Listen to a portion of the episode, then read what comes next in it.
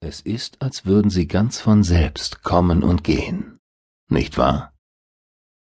Wenn du dich jetzt einmal erinnerst, was du gerade gedacht hast, welche Gefühle hast du dabei empfunden?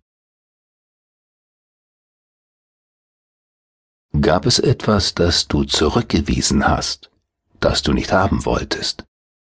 Einen Punkt, an dem du deinen Gedanken eine andere Richtung gegeben hast?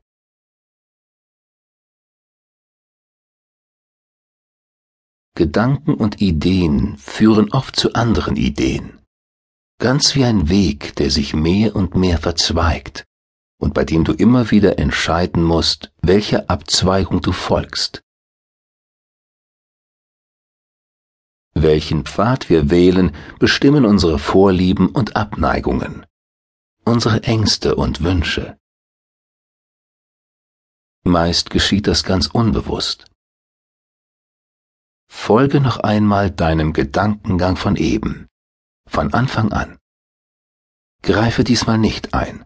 Lass deine Gedanken einfach ganz von selbst dorthin wandern, wo sie hinwollen.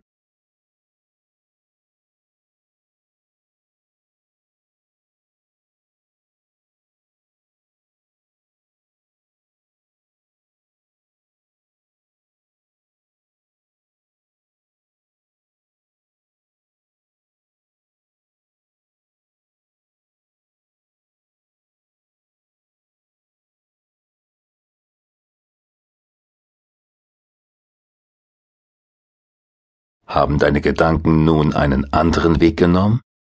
Oder war es der gleiche? Was hast du dabei gefühlt?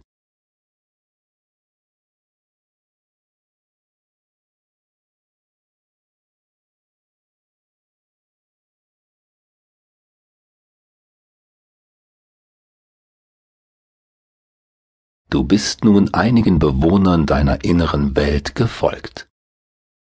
Stell dir vor, dieser Wald sei riesig, tief und weit, bevölkert von unzähligen Gedanken und Ideen, Gefühlen und Erinnerungen, die hier in ihrem Revier hin und her wandern. Denn genau so ist es wirklich. Es gibt Wege und Plätze hier, die du gut kennst, und andere, an denen du kaum jemals gewesen bist solche, die du noch entdecken wirst, und solche, die du schon lange hinter dir gelassen hast. Breite Pfade und solche, die schwer zugänglich sind. Eine ganze riesige Landschaft hier in deinem Inneren. Deine Vergangenheit ist hier drinnen und auch deine Gegenwart sogar deine Zukunft, das, was du später einmal denken, fühlen, erleben oder tun willst. Stell dir nun vor, du gehst durch diesen Wald, einen breiten, bequemen Pfad entlang. Schau, wie das Licht durch die Blätter der Bäume fällt. Atme die würzige, klare Luft. Spüre den weichen Boden unter deinen Füßen.